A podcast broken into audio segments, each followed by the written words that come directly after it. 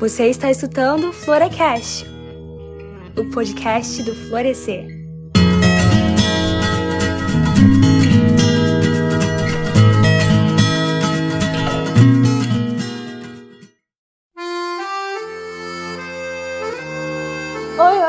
Gente, tudo bom? Sejam muito bem-vindos ao podcast do Florescer. Aqui quem fala é a Nina e hoje vou apresentar esse podcast incrível que é Arte e Cultura Brasileira na Igreja, com participação de convidados super especiais. Muito obrigada a você que está nos ouvindo. Já conhece o Florescer? Nós somos um grupo feminino de estudos bíblicos no WhatsApp e no Telegram, mas isso não quer dizer que o podcast seja só para mulheres. Tivemos essa iniciativa justamente para tentar incluir também os homens no nosso meio.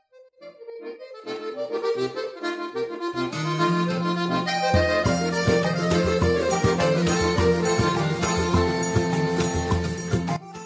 Enquanto você curte o podcast, aproveita para nos seguir nas redes sociais. O nosso arroba é o nosso florescer no Twitter e no Instagram. Lá fazemos sorteios, enquetes, postamos textos dos nossos estudos, títulos de podcasts e muitas novidades que estão por vir, então fiquem ligados. O tema de hoje, Arte e Cultura Brasileira na Igreja, surgiu com a ideia de explorar o que temos de melhor no nosso país, que é a cultura, e por que não dentro da igreja? Trouxemos pessoas muito especiais e ótimas no assunto. Pegue seus fones de ouvido que já vamos começar.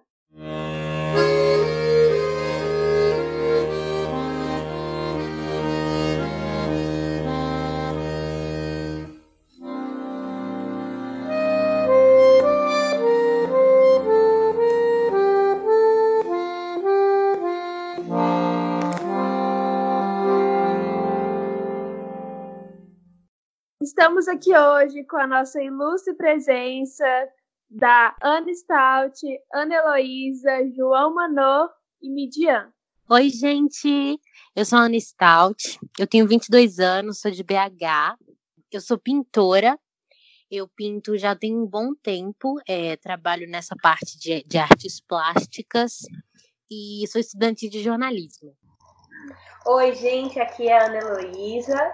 Eu trabalho com música. Nos últimos quatro, cinco anos tenho me dedicado a compor, mas recentemente eu gravei um EP que foi lançado pelo coletivo Candeeiro.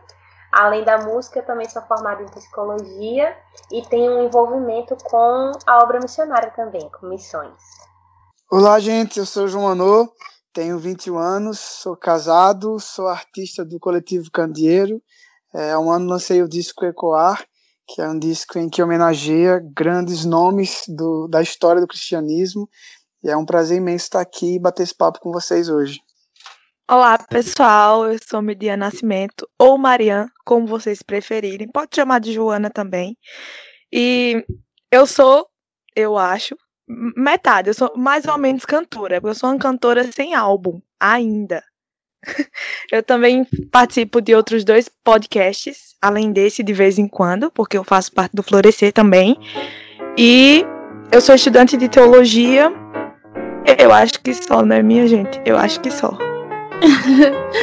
e eu sou a Nina, como vocês conhecem, e eu vou estar. Tá... Eu e a Midian estaremos aqui guiando essa conversa.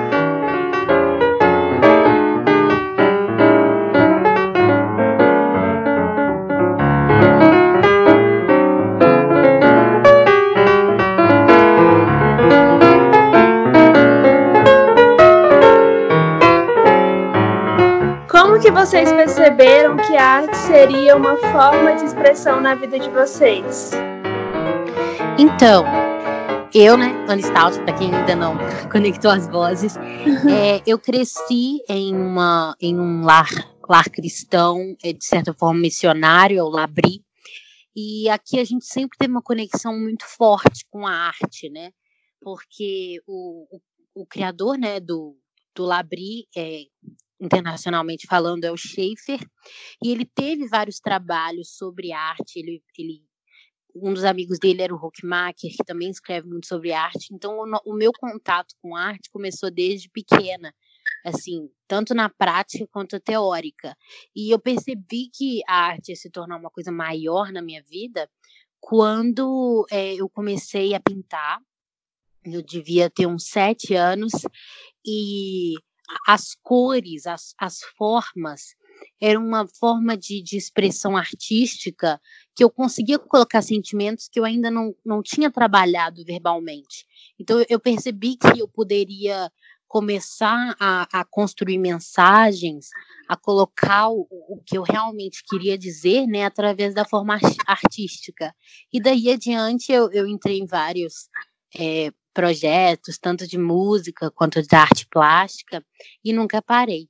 Então, no meu caso, é, eu, desde criança, desde bem novinho, já tinha uma inclinação para as artes de modo geral, né? Eu gosto muito do, do trabalho da, da Ana Stout, porque ela foi para as artes plásticas, né? Que é uma área que eu, durante a minha infância, explorei bastante, durante a adolescência, mas que depois a música foi tomando lugar. Mas ainda assim eu gosto muito de apreciar, né? A, a arte plástica de modo geral. Mas como o meu caminho foi indo mais para a música, né? A música ela sempre esteve presente na minha vida. Eu não cresci num lar é, cristão de fato, né? A conversão dos meus pais foi bem depois, a minha conversão foi na adolescência, mas eu cresci num lar que a música estava muito presente por causa da minha mãe. A minha mãe sempre gostou muito de ouvir música, música internacional, música brasileira, de vários estilos. É... E aí, tudo que ela ia fazer em casa, ela botava música para escutar. Então, eu meio que fui pegando esse gosto pela música através dela. E a, falando mais da música cristã mesmo, através de um tio meu, que é pastor da presbiteriana, e que eu, eu, tinha um certo contato na minha infância com ele, né? Até hoje ainda tenho, naquela época era mais frequente. E aí eu fui começando a conhecer, assim, a, a, a música no culto, né? Mesmo eu ainda não sendo cristã, mas eu fui começando a conhecer essas músicas, e aí, desde pequenininha, com 5, 6 anos, eu já gostava muito de cantar, mas apesar da música fazer muito parte do meu dia a dia, eu não tinha eu não vislumbrava nela um futuro assim profissional, ainda um caminho de expressão mais, mais próprio, assim, mais pessoal. Isso aconteceu é, depois da minha conversão, quando aos, aos 13, 14 anos eu comecei a compor. Até então eu não compunha, eu gostava de cantar, gostava de interpretar a música de outras pessoas, mas eu mesma não tinha, nunca tinha parado para escrever. E aí, quando eu fui conhecendo a Deus, lendo a Bíblia, lendo outras coisas, né, tendo experiências ali é, na, na, minha comunidade também, na igreja, aí é que foi aflorando o meu desejo de compor, de colocar para fora aquilo que eu estava entendendo da Bíblia, ou aquele versículo que estava me inspirando, né? Então acho que a partir daí foi que eu entendi que a música era uma forma de expressar assim, minhas emoções, minhas crenças, né? Assim, a, a fé que eu tinha começado a professar, acho que foi por aí. No meu caso, eu sempre fui muito criativo. Eu gostava de inventar muitas brincadeiras assim com meus amigos. E quando a gente inventava brincadeiras, de verdade, inventar universos e coisas para explorar. Então a gente sempre foi muito essa, com essa ideia viajosa na cabeça. E aí na época da escola, qualquer coisa que envolvesse arte, eu estava muito por dentro. Eu gostava muito de desenhar, até hoje gosto muito. Não sou tão bom pintor quanto o Anne Stout, não é muito minha praia, mas eu amava desenhar e inventar personagens e criar histórias e enredos. Então isso sempre me marcou bastante. E aí é, eu demorei a entender um pouco, né, que eu me expressava através da arte. Isso meio que eu sempre fiz automaticamente, mas demorou para parar para pensar, assim, refletir e entender que eu me expressava melhor assim, através da arte. E aí, quando eu peguei um violão que eu ganhei aos 9, 10 anos de idade, eu comecei a, a compor já. Desde que eu aprendi meus três primeiros acordes, que dava para formar uma harmonia, comecei a compor e as músicas saíram, saí, saíram muito engraçadas. Eu acho interessante esse pessoal que fala que quando era mais novo a, a mãe escutava vários grandes nomes da música da MPB, assim, e, e eu não posso nem vangloriar disso porque meu pai escutava Bruno Marrone e Calypso, entende? Então, então tipo, minhas influências eram essas quando eu era mais novo acabei adotando o cabelo em homenagem a Joelma e talvez a rouquidão do Bruno. Ei, mas Calypso é bom, pô. tive minha Bruno e Marrone também. Não, não até um ponto é bom, mas quando a criança de 8 anos começa a imitar a Joelma dançando, se torna uma coisa meio preocupante, entendeu? Oh, mas essa é a minha experiência com música, com, com criar, com a arte em si. Já eu também cresci na igreja e, e, cantando, mas eu sempre fui mais intérprete, assim, eu não, por incrível que pareça, a, a, arte que eu busquei me expressar melhor e que eu entendi que por ela eu me expressava, na verdade, foi o desenho. Eu adorava desenhar e desenho até hoje, mas já não tenho mais tanta estiga quanto antes. E depois do desenho eu pulei para as artes cênicas. Eu fiz um pouco de teatro, eu adorava. Inclusive foi no teatro que a minha paixão por música brasileira cresceu assim. E a música, na verdade, ela surgiu como uma expressão para mim recentemente. Na verdade, esse ano. Antes eu era só intérprete, eu só cantava o que já existia. Eu nunca tinha parado para compor uma música que eu olhasse e dissesse, ah, apresentável. Sempre era aquela coisa meio medíocre, meio que não era muito eu sabe? Mas esse ano eu conheci uma pessoa e essa pessoa conseguiu oh. me ajudar. Ai, extrair o melhor de mim é, é, nessa questão de me expressar pela arte. Então eu acho que é isso.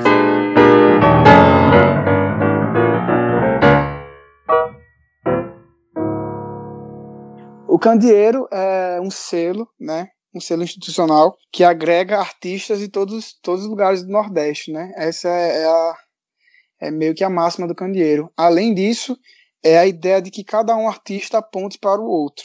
Né? No meio artístico é muito comum a gente ver que a, a, nossa própria vaidade não nos permite olhar a arte do outro e aplaudir. É sempre meio que um olhar de superioridade.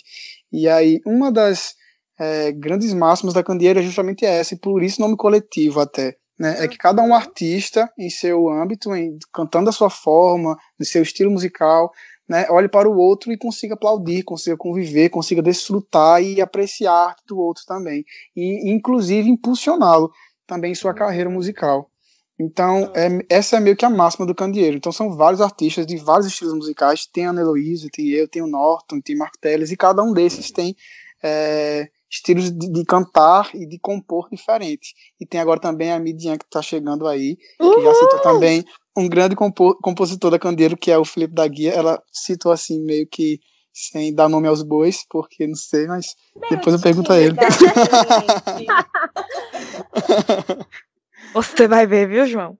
Uma, uma coisa interessante, né, sobre o coletivo é que ele nasceu a partir é, é, ele é tudo isso que João falou, né? E a proposta também é que haja uma cena cultural aqui no Nordeste, né? Uma cena onde haja uma plataforma onde os artistas se conhecem, onde as pessoas têm uma espécie de referência de onde hum. procurar, onde é que estão esses artistas cristãos nordestinos, né? Então, o coletivo, ele, ele é bem recente, né, João? Ele surgiu, de fato, ano passado, mas tem uma, uhum. uma história por trás, né, que é, o Dagui, que já foi mencionado aqui, junto com o Marco Teles, é, eles já tinham esse desejo de, de criar uma cena ali na Paraíba, que João também é da Paraíba, né? E aí eles já uhum. tinham meio que essa coisa de estimular a música autoral entre eles, né? De um apontar para o outro, tudo isso que João falou. E aí, ano passado, eles foram meio que. Eles colocaram isso para frente e foram arrebanhando pessoas, né? Então, Midi é, é, do Ceará, eu sou do Rio Grande do Norte, tem gente da Bahia, né, da Paraíba propriamente. Então a ideia é que seja também uma, uma espécie de plataforma para os artistas nordestinos, né? Cristãos daqui. Mídia de Ceará? Não é? Eu tava. Pernambuco? Eu tava tentando. Pernambuco! não sou eu, não. Eu sou de Pernambuco. Acho que é outra. Quando ela fala, acabou revelando dela. Aí eu falei, ué. Pernambuco, gente, Pernambuco. Desculpa aí minha geografia falha. É isso. Tudo bem.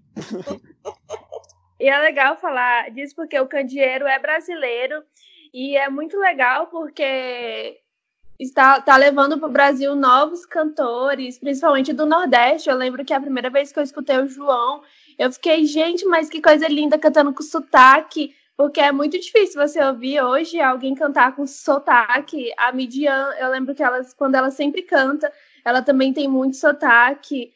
A Ana também, e eu acho isso a coisa mais linda, porque mostra é, o Brasil, né? E entrando na próxima pergunta, é, que fala assim: Por que vocês acham que a cultura brasileira perde espaço no âmbito artístico religioso? Porque, ó, principalmente eu, desde que eu entrei na igreja, as referências são sempre americanas, de fora, de fora, de fora, de fora, de fora. E ver vocês, ver essa galera toda crescendo, eu acho muito legal porque são referências enormes pra gente, principalmente quem tá entrando agora na música. E, enfim, eu acho isso muito legal. É, eu, quero, eu quero muito ouvir depois também o que a Ana está, tem a dizer sobre isso, porque eu, na hora que você perguntou, eu fiquei pensando, essa relação na música, ela é bem óbvia, né? Mas eu não sei como é para quem trabalha com artes visuais.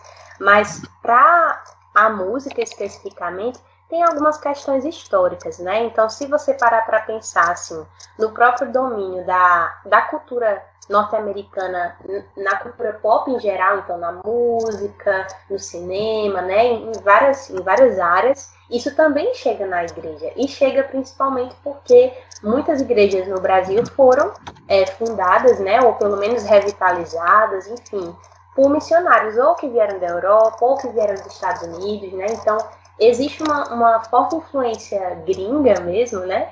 É, nas canções que se cantam geralmente na igreja. Então é uma influência em relação à, à língua mesmo, porque a gente canta muitas traduções, às vezes a gente nem sabe. É uma, é uma influência estética, né? A coisa do rock, do pop rock, né? E tudo mais. Isso até é mais recente, porque se você for bem lá para trás, era, era piano na igreja e pronto, né? E qualquer outro instrumento mais ritmado, mais brasileiro, inclusive, como a bateria, que hoje é comum pra gente, mas durante muito tempo não foi, é, isso foi acontecendo, né? Então, assim, me parece que tem uma raiz histórica e uma raiz cultural, né? De que a gente meio que se acostumou, de que a igreja, é, a música de igreja precisa ser assim, precisa ter essa estética, esse padrão, esse ritmo. E aí eu tava até lendo aquele livro do Gerson Borges, ele tem um livro chamado Ser Evangélico Sem Deixar de Ser Brasileiro. É um livro super, muito bom, assim, muito leve de ler. E ele fala sobre essa questão do, do resgate do samba, né, da, das raízes brasileiras da música dentro da igreja. E que isso ainda é difícil para a gente. A gente já deu vários passos é, em direção a, a, a, quebrar um pouco esse estereótipo, né, de como deve ser a música cristã, mas eu acho que ainda há muitos passos para dar, né? Eu acho que ainda há muita coisa boa da nossa cultura que a gente ainda não abraçou por um certo medo, sabe? Um medo de será que que vai ser bem visto? Será que as pessoas vão entender? Existe muito uma questão do tipo assim, ah, eu ouvi determinada música antes de me converter. Se eu ouvir uma música com esse ritmo na igreja, por exemplo, será que eu não vou lembrar? Será que as pessoas não vão lembrar do passado delas? E aí vem toda aquela questão, né, do, do sacro e do profano, do que, do que é do mundo, do que não é. Então eu acho que são muitas coisas, né? Então, eu gostei bastante disso que você falou, tipo assim, realmente, é, a gente já caminhou muito como igreja brasileira é, nessa nesse discurso de que a gente pode escutar coisas fora, né? A gente pode incorporar coisas da nossa cultura. Essa, eu acho que começou daí, sabe? Essa dicotomia em separar o que o homem produz do que o homem faz dentro da igreja. A gente está quebrando isso, né? E eu acho que isso acontece mais fácil com a música, porque ela, ela é levada no espaço da igreja como parte da adoração, né? Então é o louvor. E muitas vezes a arte, que é a arte plástica, a arte da escultura, por exemplo, ela acaba deixando de lado porque parece que ela não tem esse local de, de adorar o Senhor, ela não tem um, ela não é feita para isso, né? Mas é que a gente tem que entender que a arte é o que torna a arte cristã, né? Não é necessariamente o fato dela trabalhar assuntos religiosos, nem ao menos de se ela encaixa na minha liturgia de culto ou não, né? A gente vê que na Bíblia, por exemplo, tem várias, várias partes, é, principalmente é, no, na construção do templo com Salomão, em que ele adorna o templo, né? Então, é, é, é, incorporado, já dentro da Bíblia tem uma incorporação do que seria a arte arte dentro da Bíblia, o que seria a arte dentro do templo. Mas nem só isso, né? Eu acho que a gente, como, como brasileiro cristão que consome arte, a gente tem que entender que quando a gente assume o senhorio de Cristo, né, em cada aspecto da nossa vida, a gente também assume ele dentro do consumo de arte da nossa vida criativa, né? Então, se eu fui criado à imagem e semelhança do Criador, então a capacidade de criatividade dele de criar foi passada para mim também. Então a arte, ela é praticamente algo inerente do ser humano. Ele foi feito para criar, foi chamado para criar. E eu gosto bastante de, dessa, dessa diferença, sabe? De tantos os ramos que tem para a gente criar, né? Para a gente trabalhar a criatividade. E acho que é, é um processo, é realmente um processo da gente entender que, como cristão, produzindo arte, a gente também reproduz nossa cosmovisão, a gente acaba entrando em lugares que talvez só com discurso religioso a gente não entraria. Então, assim, é uma, é uma ferramenta, e é uma ferramenta que a gente, como cristão, pode usar também para passar a nossa cosmovisão. É, e eu espero que, assim, nessa jornada de caminhada de, de discutir questões e tudo mais dentro das igrejas brasileiras, a gente possa até promover mais a, a, a vontade das pessoas de criar e de participar da arte tudo mais. Eu acho que, primeiramente, isso é culpa de um estereótipo bem preconceituoso sobre o que é música limpa. Eu tô falando sobre música, porque é, é, é, a minha área, sobre o que é música limpa e música suja, vamos dizer assim. Tem um monte de racismo aí nesse meio também, mas a gente pode isolar isso e falar sobre isso depois. Eu não estou me referindo somente à igreja, tá? que ela herdou essa herança de certa forma, mas eu falo de um Brasil recente. Por exemplo, mais ou menos na década de 40, eu acho, havia uma crítica de rádio chamada Maria Magdalena da Gama, e ela criticava o samba diretamente. A música considerada decente para ela era música europeia, música clássica, sabe, concerto. E aí é, surgiu um crítico ou uma crítica, vamos dizer assim, com uma música chamada Pra que discutir com Madame? É um samba, e se eu não me engano é de Haroldo Rosa, essa música. E eu ouvi depois por João Gilberto, foi Tom Jobim. E olha o que ela fala na música. É, Madame diz que o samba tem pecado, que o samba é coitado e devia acabar. Madame samba tem cachaça, mistura de raça e mistura de cor. E assim a música vai. Aí eles usam de, muita, de muito sarcasmo no refrão, que é Vamos acabar com o samba, madame não gosta que ninguém sambe, vive dizendo que samba é vexame, pra que discutir com madame? Então existia esse preconceito com ritmos, sabe, com, com ritmos brasileiros. E, e eu acredito que nós, cristãos, sofremos essa colonização musical europeia e americana, norte-americana, também, né? E eu não estou dizendo que não hajam cantores que explorem brasilidade em suas canções, cantores cristãos. De jeito nenhum, existem sim. Poucos, mas eles estão aí. Tem Estênio Márcio, João Alexandre, Gerson Borges, que como é, Anelo citou, Gladys Cabral e outros mais jovens. Tem Marcos Almeida, Paulo Nazaré e o coletivo Candeeiro em Peso. Né?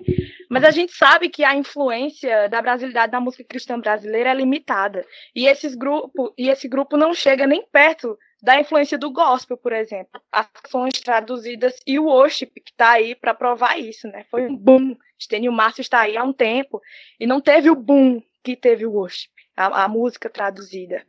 Né? E quantas vezes a gente não já ouviu que música de adoração, né, ou seja, música que não é brasileira, que não contém brasilidade, é que é música de igreja. Né? Eu já ouvi muitas vezes. E que não dá para adorar a Deus, por exemplo, com uma bossa. A culpa é do ritmo? De jeito nenhum. A culpa é do estereótipo que herdamos e inconscientemente adotamos em nossos discursos, do que é apropriado ou não para a cultura eclesiástica. Na verdade, o que estamos dizendo é essa música é pura e a outra é suja e tem pecado. E isso é inadmissível para a nossa igreja que está no Brasil, mas não é brasileira.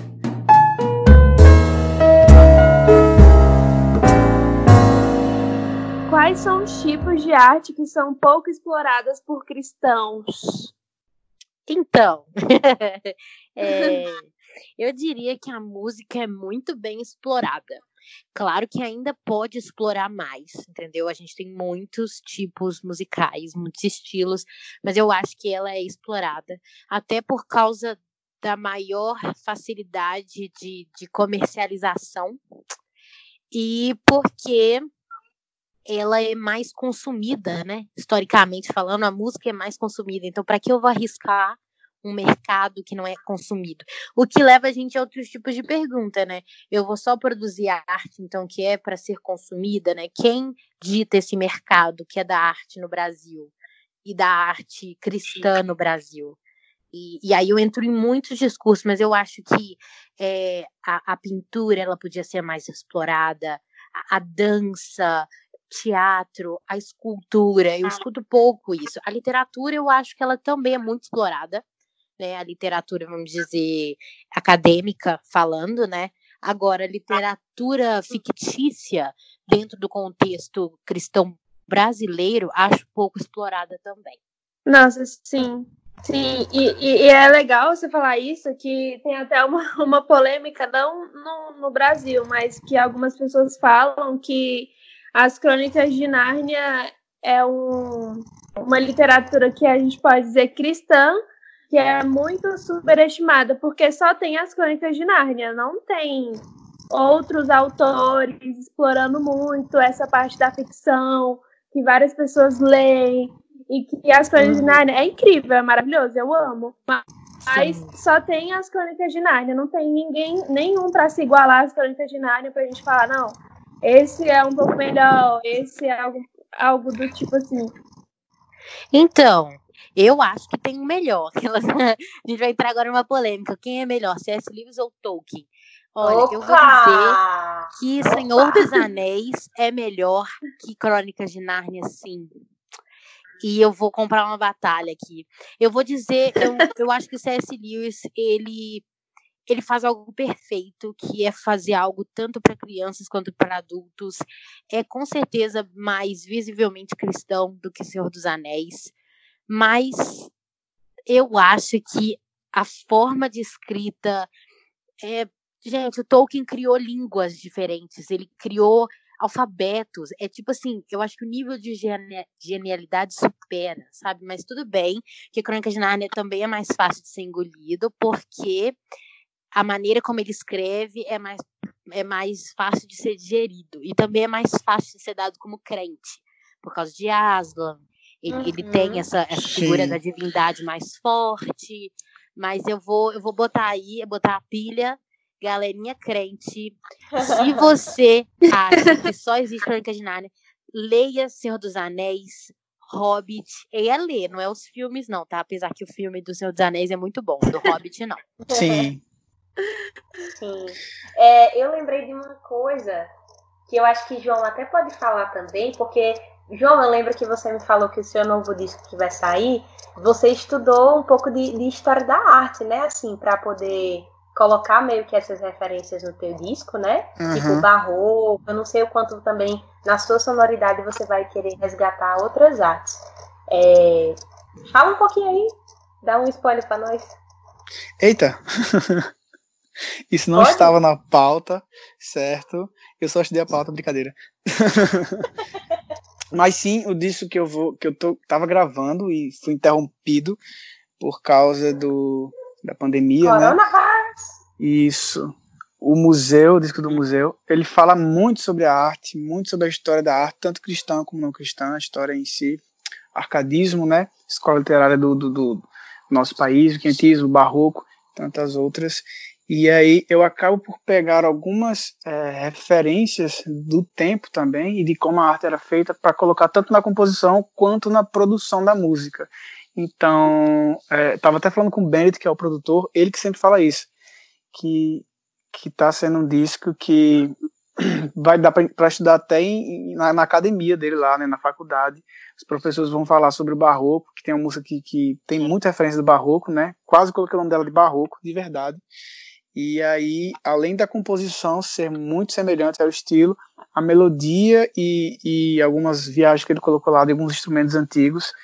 Então ficou muito, muito legal, muito bacana mesmo eu acho que essa imersão do cristão na arte histórica e atual é totalmente válida e é totalmente é, necessária para que possamos falar sobre a nossa arte hoje. Por exemplo, o violino, o pessoal estava falando da bateria, mas o violino, que é hoje é o, é o instrumento do anjo, até um tempo atrás era o instrumento, o instrumento do diabo. As pessoas tocavam violino e, e eram totalmente assim demonizadas na praça. Todo mundo falava assim que terrível. É isso nunca mais, isso nunca vai tocar na igreja, em lugar, lugar assim. Então, tipo, é, eu penso que até o funk um dia será tocado na igreja, entende? Tudo é possível, olhando para esse contexto histórico. É verdade. Pois é, é, verdade. é polêmico, mas se o violino um dia já foi do demônio e hoje é do anjo, quem sabe o funk também. Enfim, Deus o sabe. Só resta esperar das próximas gerações o que, que, eles, que, é que eles vão aprontar. Não é? Agora, isso que a Ana Stott falou sobre a, a, as artes plásticas, né? Eu acho interessante porque realmente eu acho que existe dentro da igreja, eu acho que a gente foi meio que influenciado por duas coisas, né? Eu acho que primeiro aquela coisa assim de a arte arte visual, pintura, essas coisas são coisas, são, é, é um tipo de arte que não é para massa, é só uma classe específica que consome, né? Eu isso. acho que durante muito tempo teve um pouco isso. E para falando Sim. da história da igreja, né? Existe toda essa coisa da, da da sacralização da arte, aquela coisa da, da arte como quase um objeto de adoração durante o tempo, né, com a questão da, da, das estátuas, as imagens de escultura e tal. E aí, meio que o protestantismo chega um momento, um dado momento na história, que ele tira todos esses ícones, né, todas as, essas referências visuais na igreja, né, para que a gente pudesse ali se debruçar apenas na palavra, a gente não precisaria de muitos elementos visuais. Então me parece que foi aquele aquele movimento de pêndulo, né? Uma hora a gente estava quase que adorando essa arte, entre aspas, só que depois para fugir disso a gente retirou toda essa arte visual da igreja.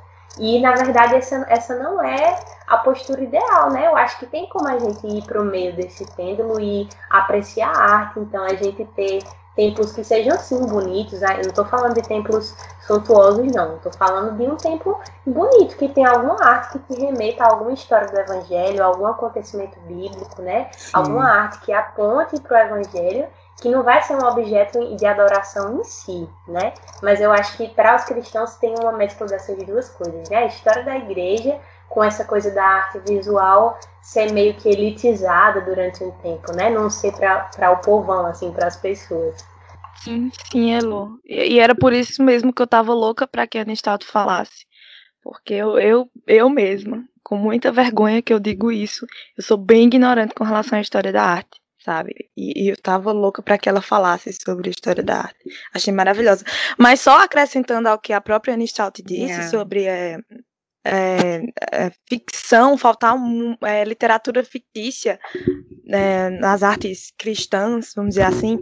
Outra, outra arte, que outro, outra obra literária que a gente não sabe, pelo menos a maioria de nós não sabia, não sabe que que é cristã, que a autora é cristã, é N. Na, na, na Netflix está como é, N with an A. Mas é N de uhum. Green Gables e tem uma série de livros sobre, sobre essa menina. Aí ela cresce, aí tem toda a história da vida dela. E a autora é cristã. E ela deixa muito, assim, por mais que a, a, a obra não tenha a finalidade de evangelizar, mas ela deixa muito da sua identidade cristã lá ela cita Westminster, ela cita. Tem uma, um, um, personagem que o nome dele é Moody Spurgeon. E, e, e, esses nomes eram nomes de grandes pregadores daquela época. E ela colocou como nome de um personagem. E ela cita lá no rodapé que os pais colocaram o nome do menino porque admiravam esses pregadores isso é muito interessante. É, N tem uma relação de, de irmandade com a esposa do pastor da, que atua ali na, na, na área que ela mora, que é a Avonlia. Isso é muito incrível. A Netflix, infelizmente, tirou essa parte cristã da série e transformou ela em uma série só sobre pautas sociais. Mas a verdade é que a série de livros, ela relata muito sobre, sobre Deus, sobre o cristianismo, sobre uma menina órfã que foi parar na casa de protestantes. E por mais que ela tenha que tenha é, é, que, que, se adequar àquela realidade, ela não achou aquilo ruim. Ela começou a ver beleza naquilo. E ela não questiona o cristianismo, ela questiona a, a religiosidade. E ela fala sobre formas diferentes de orar, além de formas formais e mórbidas e somente ajoelhado no pé da cama. Ela fala que queria ir para a floresta e olhar para o céu e, e sentir que está falando com Deus. É uma coisa linda. Ela critica Nossa. a religiosidade, sabe? Isso. Mas não o cristianismo em si. Eu acho isso incrível, sabe? As pessoas deveriam ler essa obra. Nossa, isso é legal que você está falando, porque eu lembro que no começo do ano eu fiz um estudo para Florescer sobre N, mas Sim, pela, eu lembro. pela série, porque eu, eu, ainda não tive a oportunidade, infelizmente, de ler os livros, mas é, eu assisti na série, vi mesmo o lado cristão na série, só que como você falou, a Netflix provavelmente, com certeza, não iria entregar uma coisa tão voltada ao lado cristão. Com certeza não iria. Porque não ia uhum. vender, né? Pois é. E faz todo pois é. sentido, é. todo sentido mesmo, porque até a parte da oração é a coisa mais linda, ela falando, o contato que ela tem com a natureza, tudo é, eu acho lindo. Sim.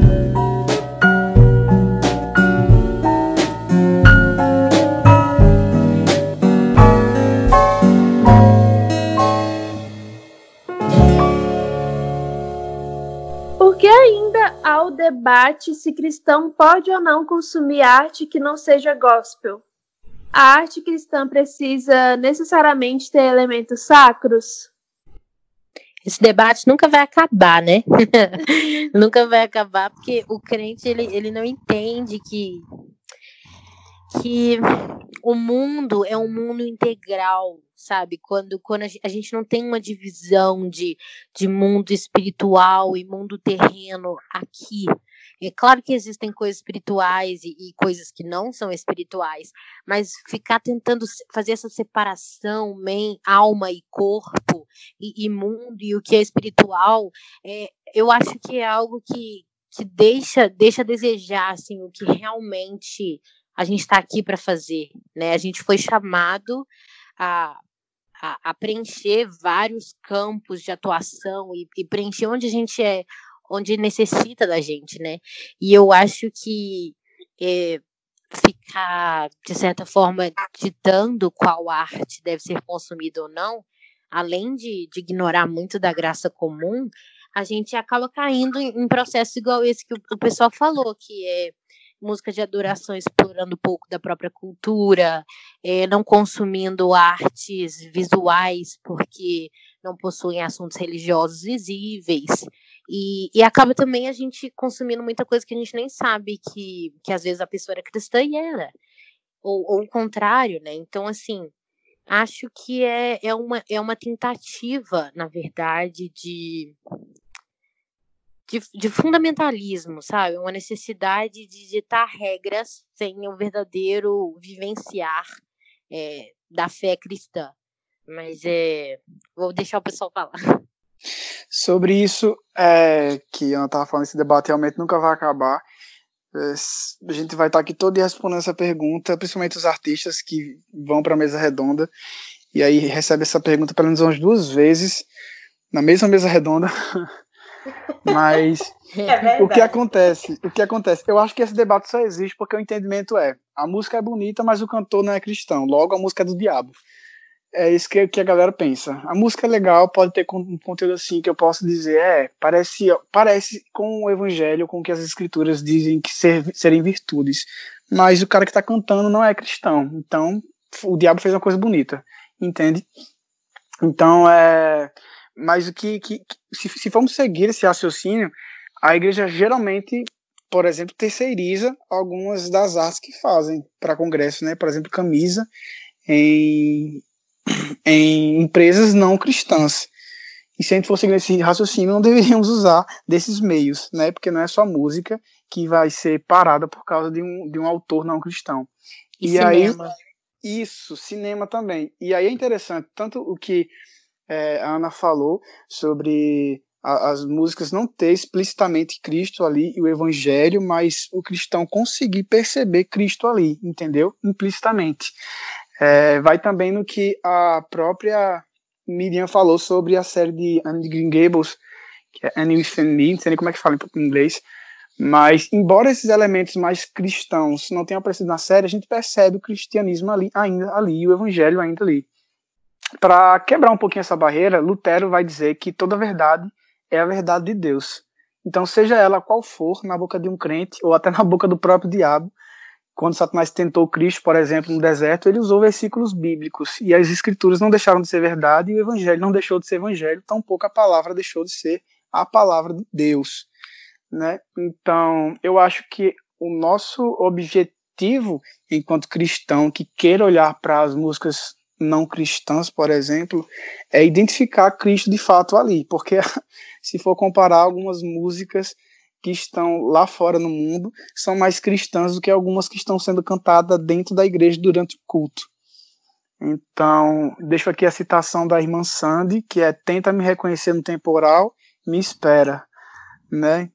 Diante de todas as coisas, o cristão deve reconhecer Cristo no temporal. O cristão deve reconhecer o evangelho, a beleza de Deus e sua glória transbordando dentro dos corações até dos ímpios, né? Sim, amo Sandy, inclusive. Escuto pois bastante é. os louvores dela, amo. Mas é, eu acho que, como, como Ana e João falaram, né? Essa pergunta ela vai existir até Jesus voltar mesmo, né? Porque me parece que é uma posição mais confortável também.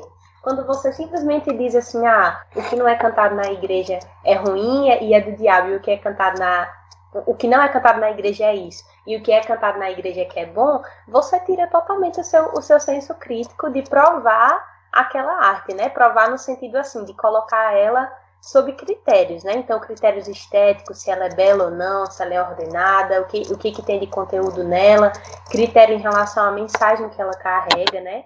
Eu estou lendo um livro sobre cosmovisão, e aí tem uma parte que o cara fala assim, é, tem uma citação, né? Onde ele fala, todos os artistas, independentemente de sua fé, respiram a atmosfera do Éden quando criam. E aí ele fala, o nosso Criador nos diz, tudo que é justo, puro, amável, o que é de boa fama, se alguma virtude há e se algum louvor existe, seja isso que ocupe o vosso pensamento, aquela passagem de Filipenses, né? E aí ele fala assim: que essas coisas, porém, não apenas ocupem o seu pensamento, fale e escreva sobre elas, cante a respeito delas, pinte-as, dramatize-as, filme-as e explore a verdade e a beleza delas em todas as artes. Então, é isso, né? O artista realmente é esse ser que de alguma maneira tem uma graça comum bastante evidente, né? Mas a questão é que se a gente realmente só classifica dessa forma, a música de igreja ou não, é uma classificação preguiçosa, né? A gente não se coloca para ver isso é bom, isso é justo, isso é verdadeiro. E aí o que acontece é que quando a, a, o que está na, na, na igreja não corresponde a esses critérios, às vezes a gente nem analisa. Porque a gente já pensa assim, ah, está sendo cantado aqui, então é realmente bom, então é realmente certo, então é realmente belo, quando às vezes não é, né? Então eu acho que é por isso que permanece também essa, essa questão, né? Porque é mais cômodo para a gente. Sim. E também porque os cristãos são muito imaturos e eles precisam de um certo tipo de quadro de regras que lhes digam o que podem ou não fazer. Claro que é um quadro superficial que não educa. Ele gera medo, na verdade. Isso eu falo genericamente sobre tudo, todos os podes ou não podes da vida. Sobre tudo. É, tatuagem, whatever. Chato demais. É, a música é só uma vertente desse quadro, né? É só mais uma abrangência que pode ser manipulada. Mas não é uma educação moral sobre isso. A explicação é essa. Se está no mercado gospel, se o cantor é crente, como disse João, se fala de Jesus explicitamente, se tem ritmo santo, pode. Ah, mas a música fala sobre vingança e ódio. Não importa. É gospel, pode. Aí você tem um chorinho do Cartola, por exemplo, O Mundo é um Moinho. É uma música linda, maravilhosa. Uma amiga minha uma vez estava. Vê, vê, só, ela estava pensando em sair da igreja, estava triste com algumas coisas. Ela disse: Deus, eu não vou não, mais não. Enjoei, não vou mais pra igreja, tô cansada. Aí ela ligou o rádio lá, o somzinho no aleatório, e foi lavar os pratos, sei lá, fazer alguma coisa. E aí ela escutou essa música, ainda é cedo, amor, mal começaste a conhecer a vida. Ela disse que na hora sentiu assim um, um arrepio e, e, pensou, não, Deus tá falando comigo por meio de cartola, como assim? Caramba! Sabe, isso é muito louco. Aí tem Lenine com Silêncio das Estrelas. Não sei se vocês já ouviram essa música.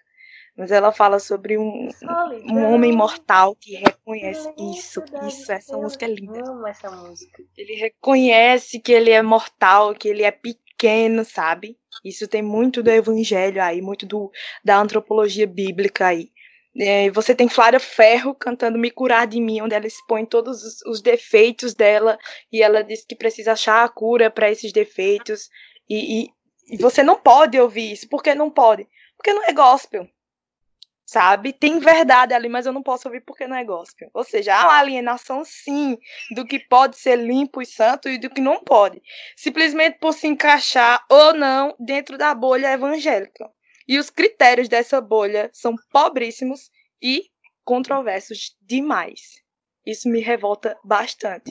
Mas tudo bem, vamos lá responder se pode ou não pode. Olha o deboche da menina. Debochada. Eu adoraria. Ela me coloca é no demais. redonda dessa. Me É. coloca pra eu fazer igual o Marcos Almeida fez com um amigo meu.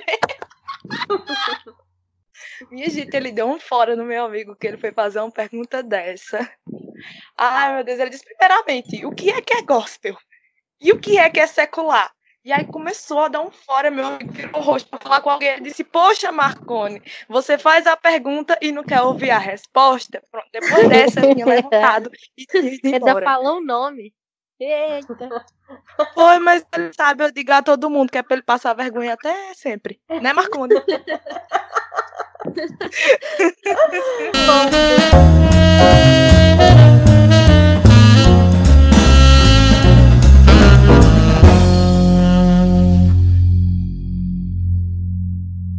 É, como que vocês creem que Deus é glorificado por meio da arte?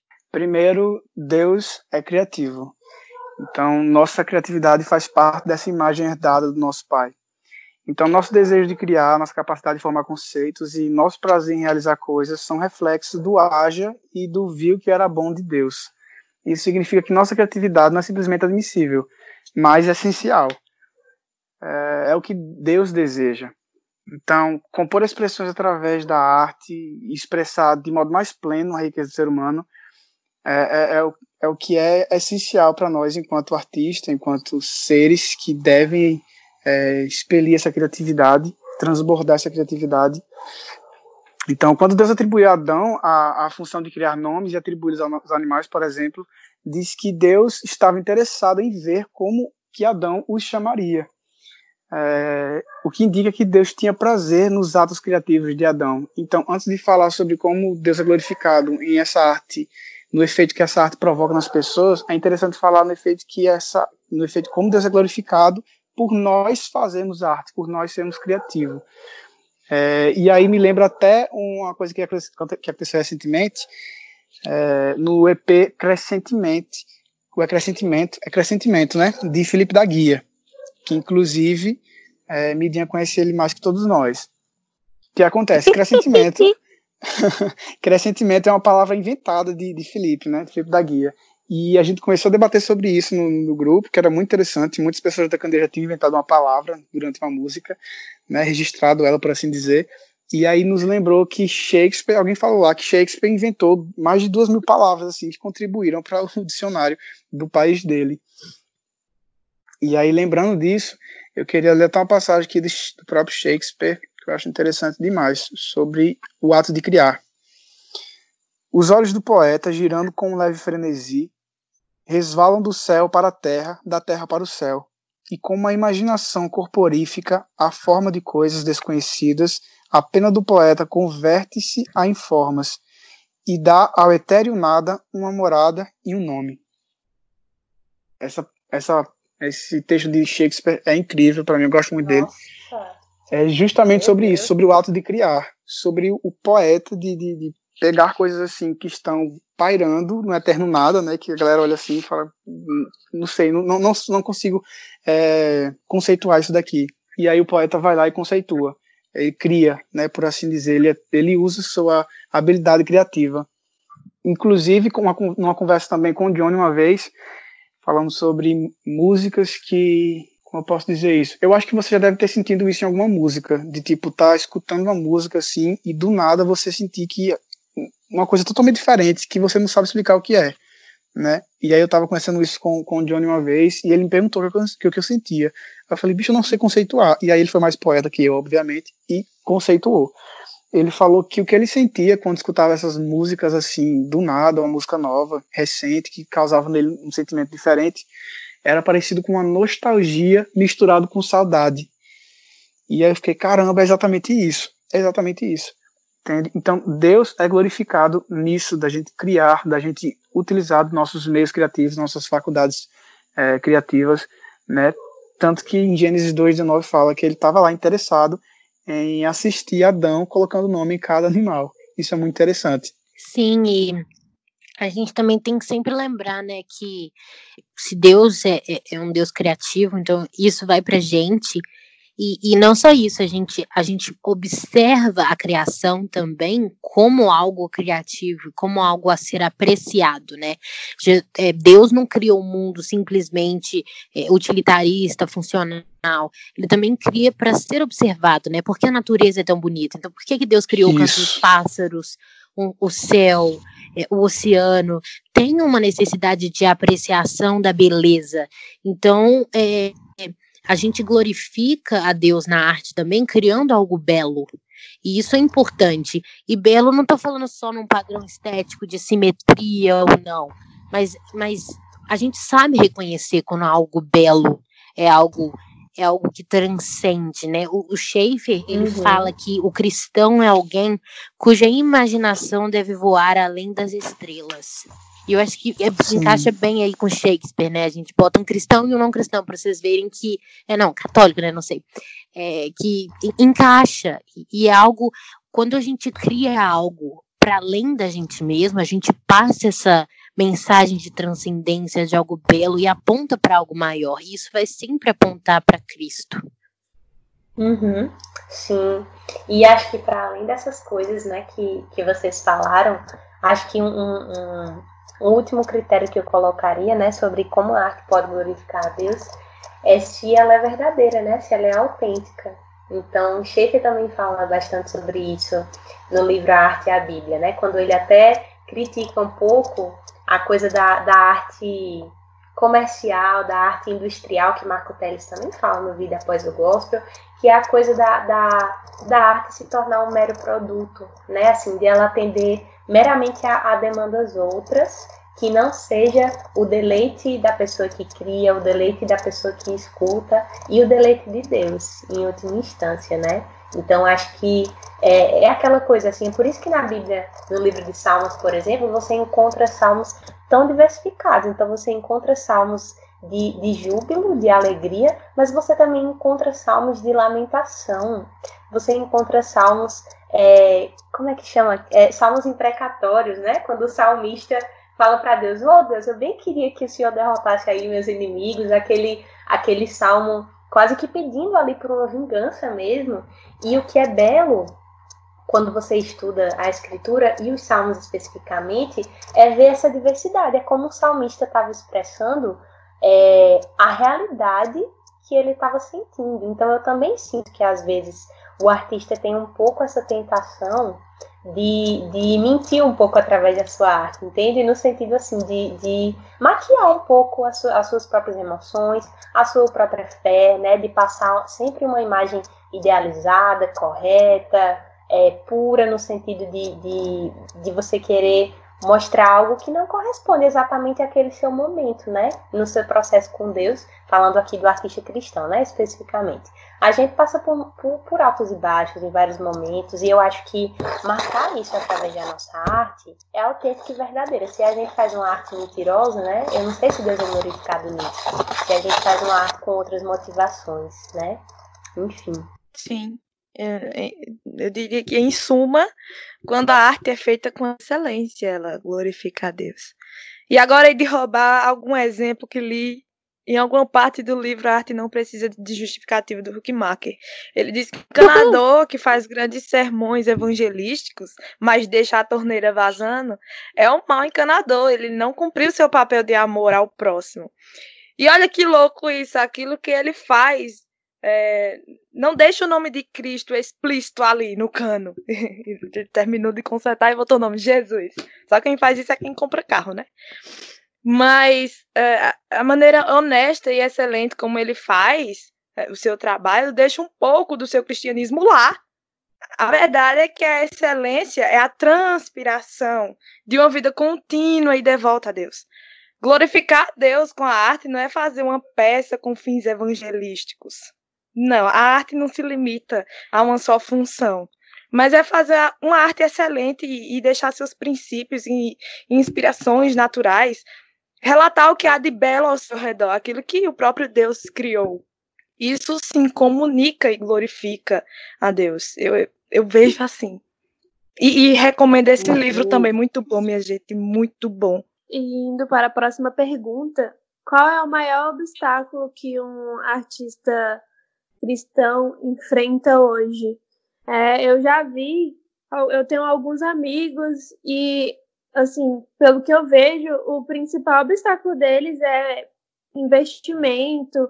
Às vezes tem um artista na igreja que pinta, que dança, e a igreja não investe, então a igreja acha que, ah, sabe, tanto faz, é, talvez investe mais naquela pessoa que canta e esquece as outras artes também, que tem agora tem muita gente que pinta na igreja, é, que dança, que tá saindo assim da jaula mesmo, é, saindo daquelas coreografias de sempre que tiveram na igreja e mudando, pegando referências assim diferentes, levando algo bem bonito mesmo para a igreja. Até já vi a, a Midian, ela falou aqui, né?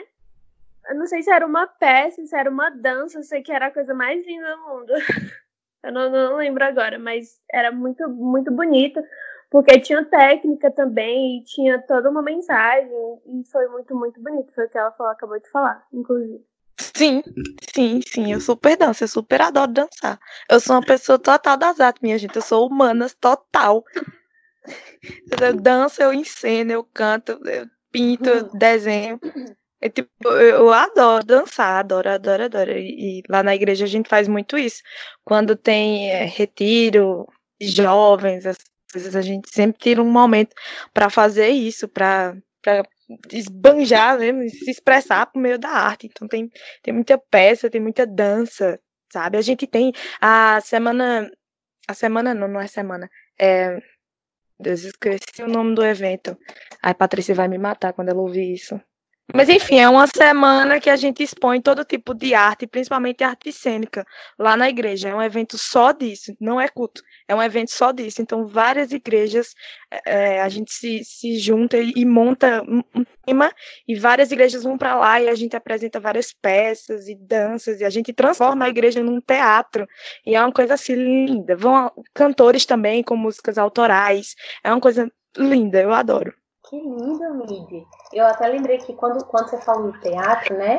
Eu me envolvi com teatro também na adolescência e foi essa arte que me ajudou a me expressar assim de forma geral. Eu era muito tímida, então tipo, se se eu tinha vergonha de mostrar minhas músicas o ano passado, por exemplo, quando eu fui gravar meu EP, se eu não tivesse feito teatro, eu não tinha nunca voltado essas músicas para fora, porque foi uma arte que me ajudou bastante. E nesse sentido também teve um momento que a igreja local que eu participava fazia algumas ações, investia um pouco nisso também, né, na, no teatro, na dança, enfim. Mas respondendo mesmo a pergunta que foi feita, né, qual o maior obstáculo para o cristão que produz arte, eu acho que tem, tem vários, né? É aquela coisa, a gente tem um espaço, ao mesmo tempo ainda é um espaço seletivo. Eu acho que dentro da igreja a gente ainda sofre um pouco com o que a arte, de modo geral, fora da igreja também lida, que é a questão de ver a arte como uma profissão. Então, se você não for um artista que estoura, que faz não sei quantos shows, que ganha bastante assim com, com, com o seu trabalho, né, que já tem uma notoriedade, até é, no meio é, fora da igreja, isso tem uma certa dificuldade, né? A coisa do artista independente. E isso vem mudando claramente por causa da internet, né? Que nos dá um alcance bem maior do que era há alguns anos atrás, que você realmente dependia de uma gravadora, dependia de, de um estúdio, dependia de um produtor. E com a internet isso meio que se, isso se amplia, né? Isso se democratiza, vamos dizer assim. Mas eu acho que uma, uma uma dificuldade é compreender que o artista cristão, ele é um artista e o artista é um profissional que paga para trabalhar, né? Que paga, que investe no seu trabalho, que espera que esse trabalho tenha um retorno também para que ele consiga se manter, né? Falando aqui de, de, de, artistas que se dedicam em tempo integral nisso, né? Vamos dizer assim, que trabalham realmente na música ou na arte, nas artes plásticas, enfim. Então eu acho que há uma dificuldade das pessoas de ver o artista como um trabalhador mesmo, uma pessoa que tem um trabalho, que estudou para poder fazer aquele, aquela arte, né?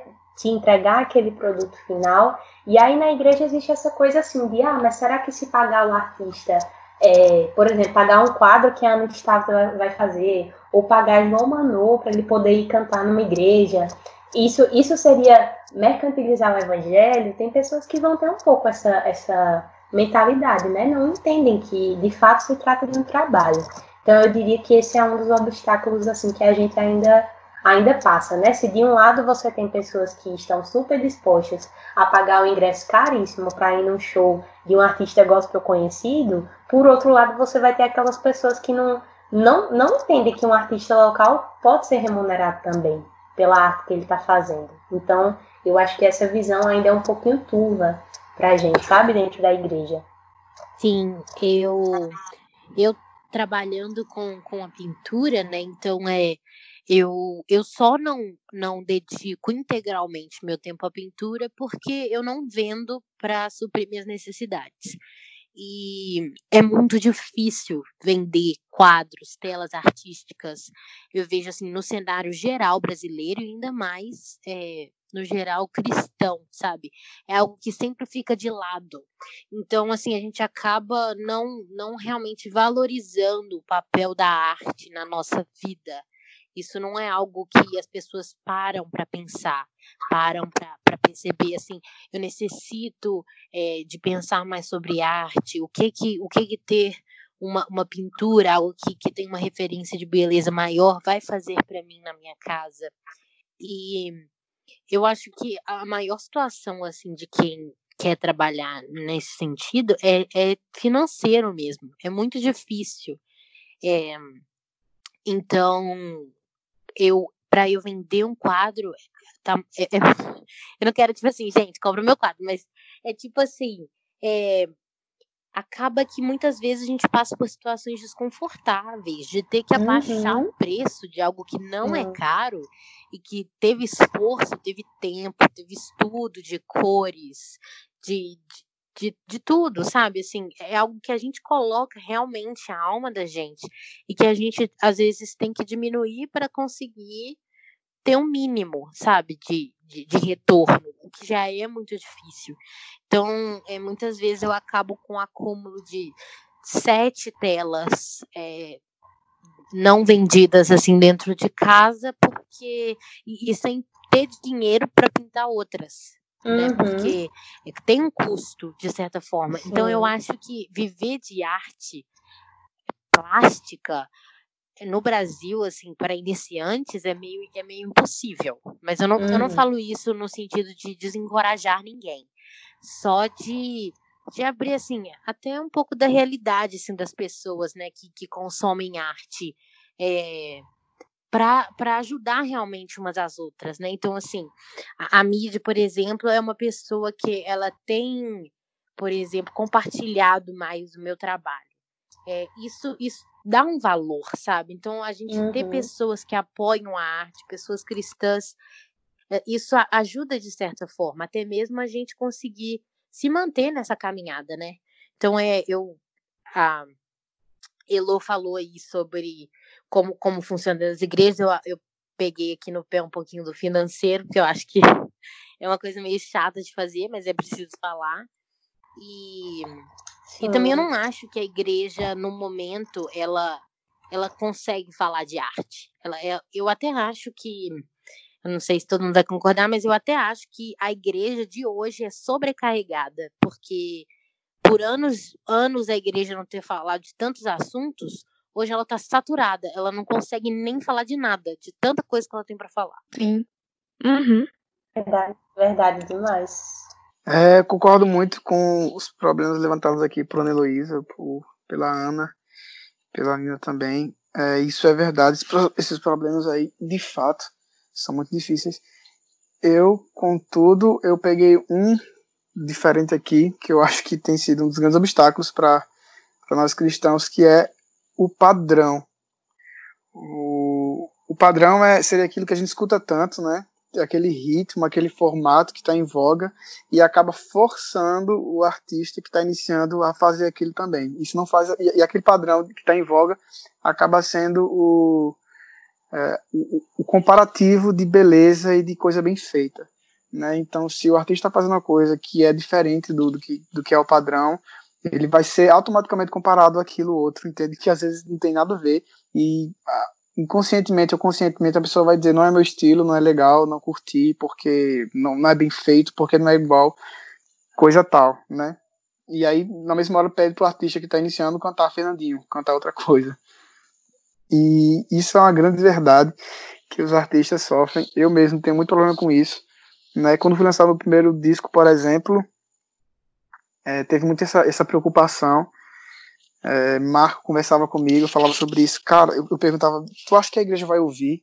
Ele falou: Cara, posso ser sincero? Digo: Ou seja, ele não, a igreja não vai ouvir, porque a igreja não gosta disso. A igreja gosta de worship ou de não sei o que, ou não sei o que lá. Aí eu, caramba, mas eu vou fazer? Vamos embora. E é isso entende? E, e esse padrão né, que está em voga acaba prejudicando o crescimento dos demais artistas.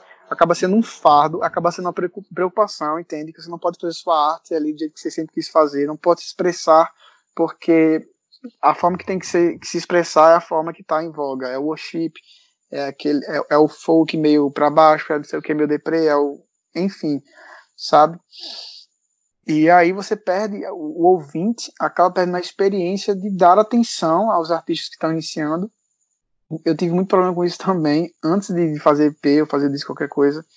Eu cantava minhas músicas e o pessoal da igreja não apoiava, não achava legal para cantar no culto e muito menos falava assim, não é para o culto, mas a gente pode trabalhar para você cantar fora do culto, né? Para você gravar alguma coisa e as pessoas simplesmente escutarem em casa, sabe? E por causa do padrão, a gente acaba carregando esse fardo. E as pessoas acabam por perder a experiência de ouvir, por exemplo, um Felipe da Guia da Vida, um Norton Pinheiro, Marco Teles, um Samuel Palmeiro, um Ramon Souza, um Luísa e todo o pessoal do Candeeiro, né, Banda Iponda, Banda Camará, Júlia Angelica, principalmente, né, que é muito fora do padrão, né, justamente por causa da brasil, brasilidade de todos esses que eu citei aqui.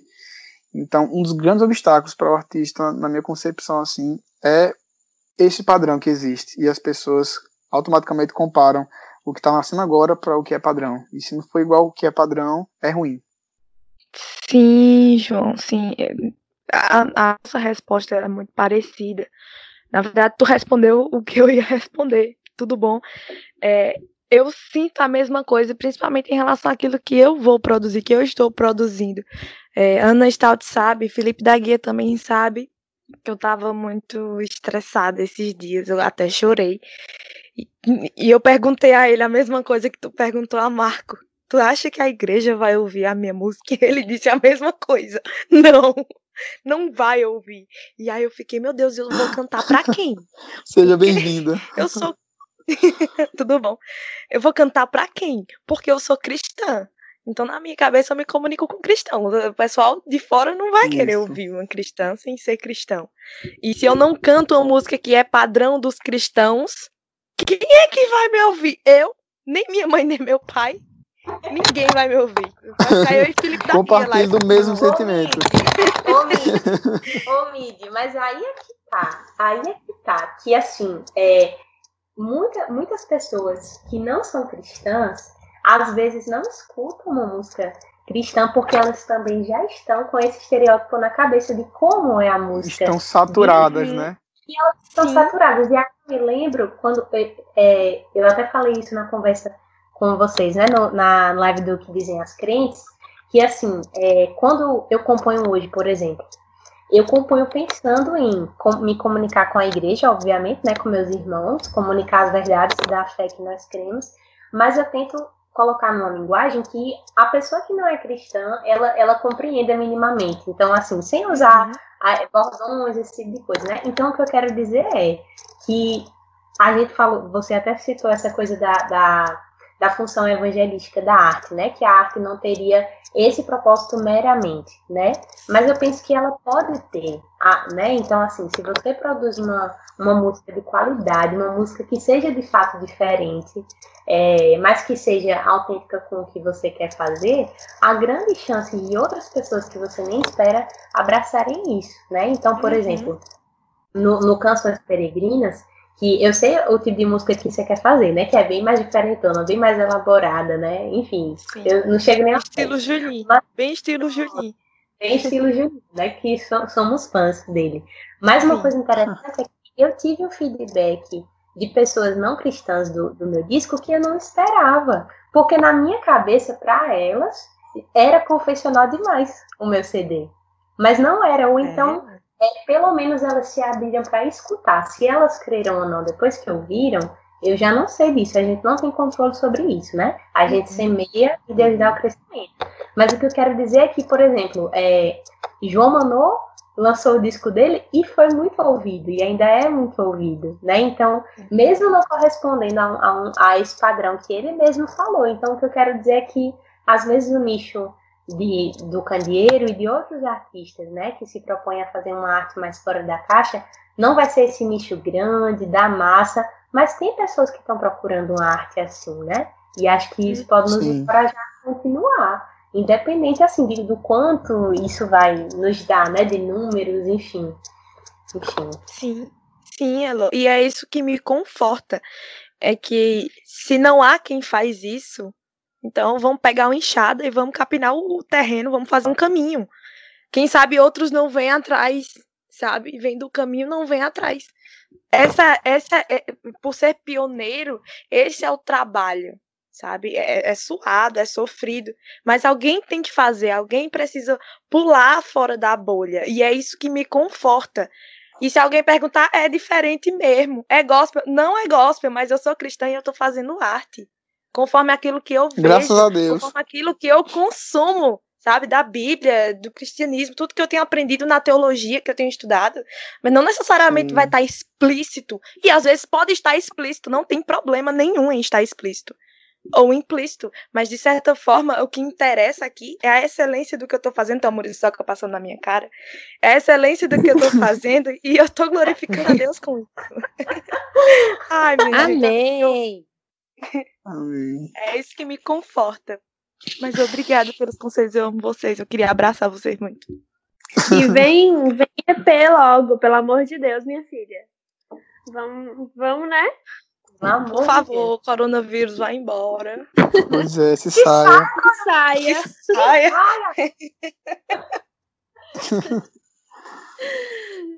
E caminhando para a última pergunta, que vai ser a mais assim, eu acho que a mais suavezinha da, de todas até agora, que é quais foram as situações mais curiosas que vocês já enfrentaram produzindo? Enfim, que já aconteceu com vocês, alguma coisa assim, alguma experiência? Nossa, tantas. São muitas histórias, muitas histórias mesmo. Tem algumas que eu gosto bastante. Eu vou citar logo essa que é bem breve e depois cito outra. Que aconteceu recentemente, isso que a Aninha falou sobre as pessoas não cristãs ouvirem. Né? Eu, eu recebi em direct, acho que foi ontem, foi antes de ontem, uma mulher que veio comentar comigo sobre, uma, sobre minha música. Ela veio falar, é, ela falou que gostava da minha música e tal, em direct. E aí ela disse que o marido dela era ateu, mas ele ouvia música assim, e ele falou, bota de novo, por favor. Aí ela colocou de novo a música, ele escutou e aí ela ela disse que ele falou esse garoto sabe fazer música. Caramba. Eu não gosto. Pois é. Isso e eu é fiquei, caramba, que incrível. Sim, sim. Eu fiquei bestinha, porque isso nunca aconteceu na minha vida, né? Com o John acontece o tempo inteiro. A galera se alterna, fala que a música dele é massa. Mas é, isso é muito interessante. Mas aqui, se eu, se eu tenho alguma coisa curiosa, mas eu, assim, no, em processo de produção, não, mas só uma coisa que, que foi inusitada que aconteceu é. Ah, é que eu não sei se tem, se tem muita graça, assim, não, não foi uma coisa tão diferente. Mas uma, uma cantora é, católica que tem um certo renome, é, o filho dela, que é psicólogo, não sei como ele achou minhas músicas, mas enfim, ele começou a me escutar, mostrou para ela E aí ela me mandou um direct falando que tinha gostado muito. E aí ela falou assim: você faz umas músicas seculares também, né? E aí eu ri porque assim, é, é um pouco isso, né? Um pouco da, dessa dicotomia que ainda existe na minha cabeça. Uhum. Minha música não é secular, só que não é uma música gospel. Então, isso Sim. gera essa confusão, assim, para as pessoas, né? Enfim. Mas assim, eu, eu acho que, que a, o meio de produção que, que que a gente entrou, né? E principalmente eu, eu entrei depois de João ainda, né? João foi o primeiro disco lançado de fato pela Candeeiro. Então teve um pouco, acho que essa, essa, não sei, esse medo maior de ser uma coisa muito diferente, né, João? Assim, uma coisa muito nova. Só que quando eu já eu entrei, o candeeiro já estava andando, né? Estava começando ali a andar e eu já me sentia tão confortável assim na produção com os meninos, com o pessoal que não, não lembro de nada inusitado não. Lembro não, infelizmente. Midian deve ter alguma história engraçada também, não sei. Mais curiosa, eu... assim. Assim, as minhas músicas não são gravadas, mas vez ou outra eu mando pra alguém. Ó, oh, acabei de fazer uma música. Escuta aí. E a pessoa. ela, ela manda de volta. Essa música é gospel. Essa frase tá tipo.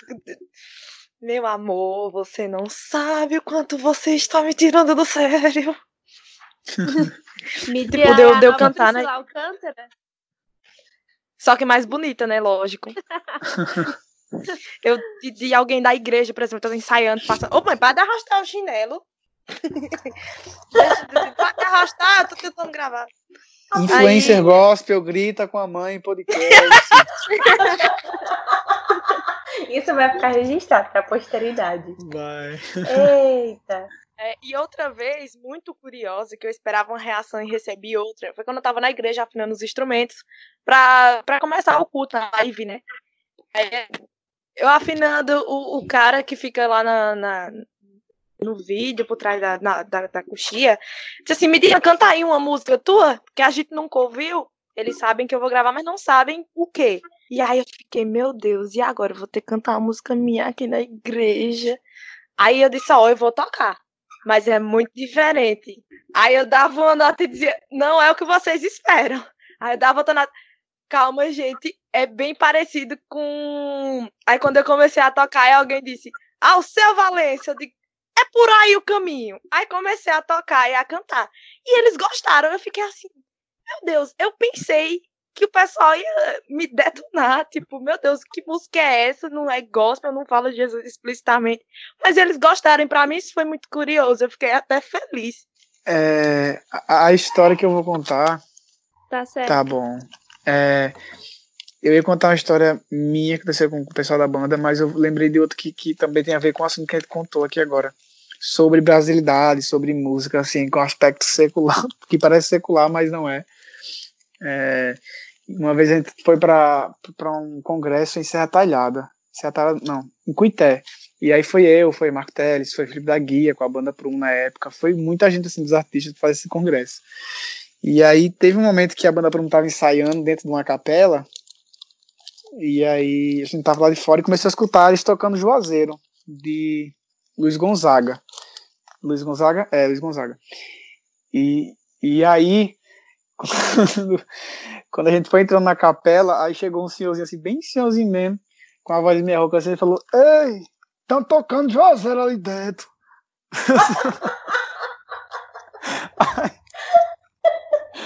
ah, não, aí, aí, aí, Marco, não sabia, Marco não sabia o que era Juazeiro, ele pensou que era um estilo musical, tipo baião, tipo. aí, aí, Aí Marco falou assim: é, que bom, né? Coisa boa, estão tocando Juazeiro. Aí o velho falou assim: não é melhor tocar Jesus, não.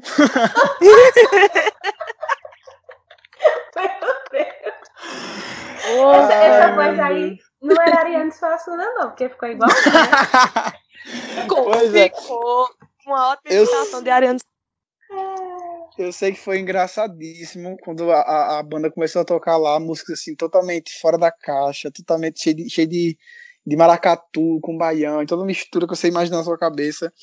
A galera ficou assim, adoro. assim pirada. No começo foi um choque assim tremendo na, na comunidade inteira. E aí, de acordo com eles foram explicando a música e por que, que estavam fazendo aquela música daquele jeito, daquele sentido, é, pessoal foi gostando e tal. Depois o Marco foi lá, fez uma pregação. E no final aconteceu uma coisa que, assim, que foi surpreendente, surpreendente.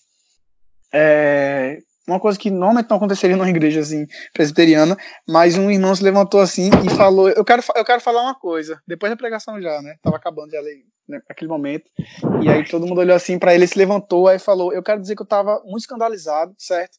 Eu entrei aqui, essas músicas aqui, desse jeito. Eu falei: O que, que é isso? O que, que tá acontecendo? O mundo tá entrando na minha igreja, não sei o que e tal. E aí, depois de ele falar tudo isso, ele falou: Mas eu quero dizer que eu me arrependi. Eu, eu quero pedir perdão a vocês e a Deus, porque vocês me fizeram entender que esse tempo todo estava sendo negligente com a minha própria cultura. E Nossa. aquilo pra gente foi um choque, assim. Eu lembro de, eu lembro de Johnny ouvir isso, ficar com o olho marejado, assim. Todo mundo ficou realmente muito emocionado. E aí terminou esse momento do culto, foi todo mundo falar com o pessoal da banda, foi agradecer, sabe? É, teve um momento.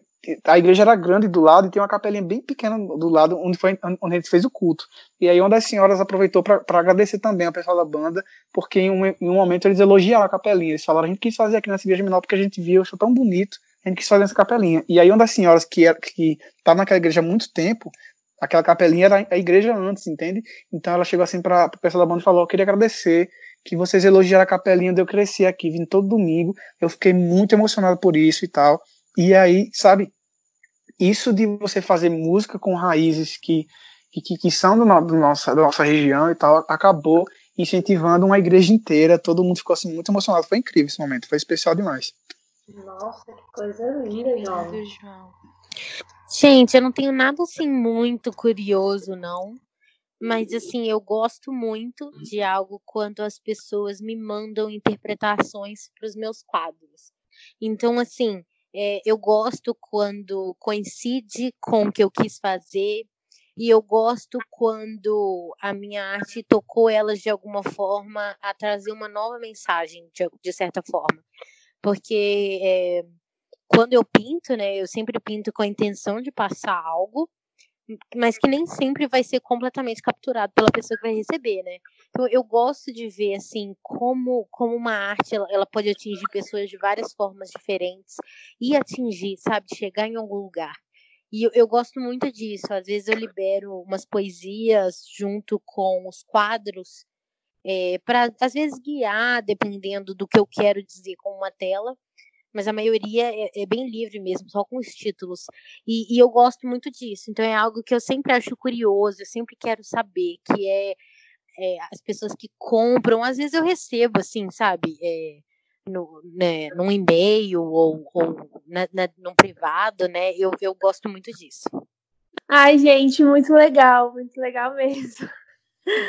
Nossa, estamos é, caminhando para o fim. Se alguém tiver mais alguma coisa para falar, para acrescentar, não sei, que lembrou, enfim, é, pode falar. Se não tiver, amém também.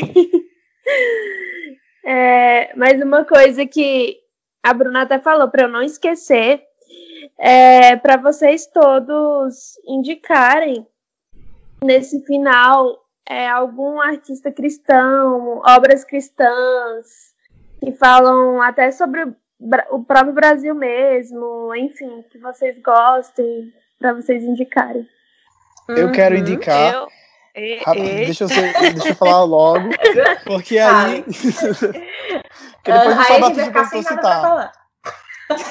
Exatamente. Vá, vá, vá. Já tá livre. Mas eu quero indicar para vocês que estão ouvindo a gente desde o início. Primeiro, já obrigado por ouvir a gente desde, desde o início até agora. Segundo, é, quero indicar o EP Crescentimento, que é do próprio Felipe da Guia, já foi citado diversas vezes aqui. Ele é um grande Que é o meu boy.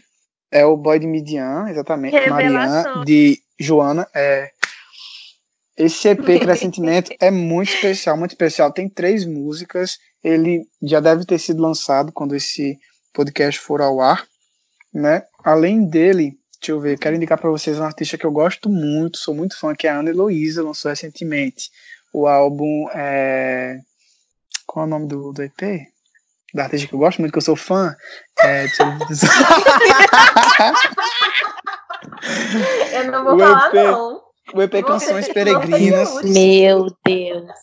O EP Canções Peregrinas, que inclusive eu participei de uma das faixas, tive essa honra E é isso, desses artistas que. Ah, o Samuel Palmeira também, que você talvez não conheça, mas pode pesquisar aí no Twitter, no Instagram, ele já vai estar tá lançando algumas coisas nos próximos dias também.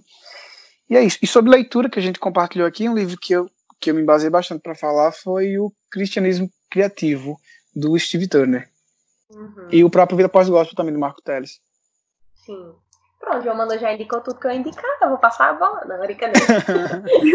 é, mas assim, ó, se eu posso deixar um livro para você ler sobre cultura brasileira e arte e cristianismo, é o do Gerson Bom, Ser Evangelista sem deixar de ser brasileiro. Tem muitos livros bons, né? Como o, o que o, o, João falou do Steve Turner, Schaefer produziu muita coisa, né? É o próprio Huckmacher, mas é muito bom a gente ler alguém da terra, né? Alguém que fala assim sobre como é que, que a gente coloca samba na nossa música, como é que a gente coloca bossa nova. Então, é um livro que acrescenta muito, né, ao nosso conhecimento. Então, é esse, esse é Evangelho sem deixar de ser brasileiro, de artistas para indicar. Eu queria indicar. é, desculpa Queria indicar Julinho de Tia Lica, que ele é aqui da minha terra, aqui de Natal, né? Vai lançar um EP também. Eu não sei se quando esse podcast sair, se o EP de Julinho já vai ter sido lançado. Mas ele tem se proposto a fazer uma música que abraça muito a cultura popular, né? Então ele não, não trata só de música, ele também mexe com é, teatro de mamulengo, que é um teatro de bonecos. Ele é cordelista também, também escreve cordel e tudo isso. Então, é, ele, ele é um, uma, um bojo de cultura ambulante, assim. É, ele é uma pessoa que tem muito conhecimento a respeito disso. E deixa eu ver quem mais. Ah, queria indicar também um artista do Candeeiro que já lançou o disco, que é o Ramon Souza, da Bahia. Ele tem um disco lindo chamado Caminhante, que está nas plataformas digitais já, foi lançado pelo Candeeiro ano passado. É um disco muito lindo também. Inclusive, ele tem um feat com o Gerson Borges, que é o autor do livro que eu indiquei aqui. E é isso. Eu ia indicar o mesmo livro que Anelô, né? E de artista agora só me restou quem? Mário Celes. Ninguém vai saber. Marco Teles. É, a banda Ipona. É, uhum. Vocês deixaram só três bandinhas pra mim, não foi? Vocês são bonitinhos demais. Mas eu Nossa, vou indicar todo o coletivo. Vou... Eu vou gravar essa fala aqui, vou mandar lá no grupo. Deixaram três bandinhas. Caramba, não, não foi no sentido pejorativo. Queimada. Eu dizer que foram poucas indicações. Não foi no sentido pejorativo. Na verdade, são grandes bandas. Ficou para mim Mário Celes. ficou para mim João Manô. Ficou para mim é, Calmará, que eu acredito que quando for ao ar esse episódio também já tenham lançado. Em nome de Jesus, ninguém aguenta esperar. Pelo menos aqui no passado, as pessoas não aguentam esperar. Não sei aí, você que tá ouvindo. Se já tiver lançado, corra pra ouvir, porque foi muito esperado. É, a banda Ipona, que é maravilhosa. E quem mais? Será que eu já vou ter lançado? Não sei, talvez. Não sei. Mas deixa eu ver quem mais. Falta mais alguém, minha gente? Do coletivo? Me indica, amiga. Sim, Calma, saímos da, da, música, agora vamos para artes plásticas. Ana Stout. Meu Deus! Maravilhosa! Minha gente, maravilhosa. Eu não, ah, não, fala um pouco da tua arte. Quais são as tuas inspirações? Desculpa, Nina, invadir o teu espaço. É que eu sempre fui curiosa acerca disso. Eu nunca perguntei Pode a falar. ela. Mas, gente, as... As artes da Ana, as pinturas da Ana são maravilhosas e são cheias de significado, sabe? Quando eu vejo, eu fico, meu Deus, que coisa maravilhosa. Que cores são essas que ela tá usando? O que, que essas cores representam, sabe? Às vezes eu tenho uma ideia de, de um pouco de sofrimento quando você usa o vermelho. Você usa bastante o vermelho, né? Eu Uso. fico, meu Deus, que coisa linda. Aí eu, eu, fico só imaginando, assim, quais são as suas inspirações e tal. Fala um pouquinho, se indique e fale da sua arte. E essas são as minhas indicações, tá? O hum. livro de Gerson, que, que a Ana Heloísa indicou as bandinhas que não são no sentido pejorativo, mas porque deixaram poucas indicações. Para mim, deixar aqui claro que o João Manu quer me queimar, mas ele não vai conseguir. Ah, falta uma pessoa. Se é para indicar todo mundo do Candeeiro, né? Que já tem coisa gravada. Sim. Queria indicar o Misael, né? Misael também lançou um disco Misael. Hum? Sim. E ele também Misael escreve. Também escreve. Uhum. Muito bem. Exato. Então é isso. Agora, sua vez, Ana, fale sobre si, suas indicações, por favor. Então, gente, eu eu tenho mais livro para indicar. Eu, eu indicaria todos do Rockback, esse Arte Bíblia, que a Nelo falou também, que é do Schaefer. É um livro sensacional, tanto para quem é artista, para quem não é. E eu tô amando, eu tô escutando as músicas do, do pessoal que já tem coisa lançada do Candeeiro e eu gosto muito. Eu acho que, principalmente, eu, clichê, mas principalmente por causa do, do sotaque. Eu sou de Minas, né? Então, assim, eu, eu acabo não consumindo tanto coisas do, do mais norte, nordeste e eu tô apaixonada.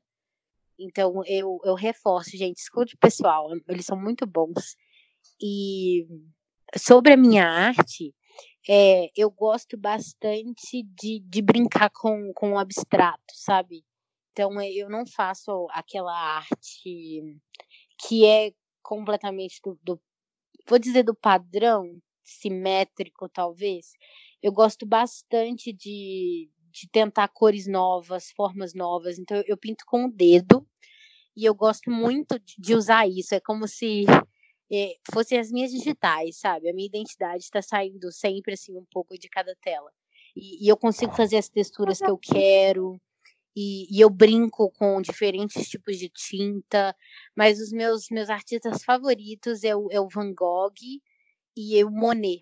Então, assim, é, eu tento às vezes trazer algumas técnicas que eles colocam, claro que assim, é bem difícil, não, não rola sempre, mas é, eu gosto bastante disso. E as cores. Então, é, a, a semiótica né, é um trabalho de que as cores representam, é, representam sentimentos, é, a simbologia, né? E eu gosto bastante de usar o vermelho, que é uma, é uma cor forte, é uma cor de dor, mas é uma cor de imponência e, e de impulsividade, mas também é uma cor que, que, que, é chamativa, sabe? Ela é um pouco arrogante e ao mesmo tempo ela não é. Eu gosto bastante disso é, do azul escuro, eu uso muito dourado. É uma cor, é uma cor de tinta óleo, assim, que ela é parecida com ouro, sabe? Eu gosto de botar bastante disso. E, ai, ultimamente eu tenho gostado também, assim, tento às vezes colocar um pouquinho de, de Tarsila, é, Picasso, eu gosto bastante disso, sabe? Tentando me basear um pouco mais na arte brasileira que a gente tem, né? Então, principalmente a Tarsila, eu gosto muito dela. Sou apaixonada com o trabalho dela. Eu acho que eu, eu diria que de, de pintora brasileira, a Tarsila ela, ela é minha favorita. E para quem não sabe, gente, a Tarsila ela também fez crônicas. Ela era jornalista e escritora. Então tem muito que se consumir de arte brasileira que a gente ainda não conhece. Então eu vou indicar a Tarsila, que é, é, dá para tirar muita coisa das peças dela e, e, e da pintura em geral. E vamos aí, gente, caminhando para consumir mais arte brasileira em todas as formas. Sim. Ô, Ana, eu achei Ana. De... Ai, desculpa, amiga. Pode falar, Aninha, desculpa. Não, ia dizer que eu achei lindo essa coisa de você pintar com, usando o dedo, né? Como se fosse de fato você imprimindo a sua digital ali. E você falou de Tarsila e eu voltei no tempo, assim, que eu lembro que teve uma feira de ciências na minha na época da escola ainda, que a gente meio que tinha que reproduzir a Semana de Arte Moderna, alguma coisa assim. E aí eu meio que reproduzi os quadros dela, né? Tinha que fazer, a gente tem que fazer versões dos quadros de Tarsila. Ela também é uma artista que eu admiro muito. E quando eu vi seus quadros, notei alguma influência mesmo, assim, né? Nossa, é muito legal saber disso. Ah, eu fico feliz. Ana, é, Ana Stout, tem que especificar, Ana. Eu acho que você deveria falar muito mais sobre isso nas suas redes sociais, tipo, fazer vários IGTVs, falando sobre a história da arte e também das suas inspirações. É sério, eu tô muito interessada sobre isso. E eu preciso que você faça isso, ok? Muito obrigada. Concordo. Vou tentar, gente. Vou tentar. Maravilhosos, todo mundo aqui. Meu Deus, gente. Eu, tô, eu, saí daqui, foi uma aula praticamente, uma aula de duas, quase duas horas de duração sobre diversos temas. Meu Deus, que daria para ficar aqui dias e dias falando sobre. É incrível. E eu vou deixar uma indicação como todo mundo falou, mas eu gosto muito de, de ressaltar que é a Ana Heloísa que está aqui. É, já tem um tempinho atrás, que desde quando saiu a música do, dela e do João, nossa, maravilhoso, saiu o, o álbum dela. Gente, incrível, escutem mesmo o álbum da Ana Heloísa. Tá, acho que tá em todas as plataformas, né? Escutem. Do João também. João mandou maravilhoso, que agora tá estrelinha que não responde os amigos. Mas é assim mesmo a vida. A gente, a gente leva aí. Nina, você tá me queimando. Eu lhe respondo sempre no. Nossa, não vou nem, me vou nem me defender. mas, mas, enfim, João mesmo, João, acho que foi o, o segundo cantor mais tocado do meu Spotify ano passado. Maravilhoso. O álbum Eco é maravilhoso e todo mundo deve escutar. E espero que quando esse, esse podcast sair, que vai ser lá para o segundo, sem, segundo semestre desse ano, não sei quando, o Midian também já tenha lançado suas músicas. Sim, então, nome de Jesus. Em nome de Jesus. E eu queria agradecer a participação de todos vocês. Nossa, foi incrível mesmo. Muito obrigada mesmo. Vocês acrescentaram muito para mim e eu creio que quem está escutando aqui aprendeu demais nesse nesse tempinho que nós tiramos aqui. Muito, muito, muito obrigada a todos vocês. E é isso, gente. Eu espero que vocês tenham gostado desse EP de hoje. E muito obrigada. E um beijo. É isso. Um beijo, pessoal. É isso, um beijo. É isso. Foi Tchau, lindo. gente. Um beijo. Forte abraço, prazer.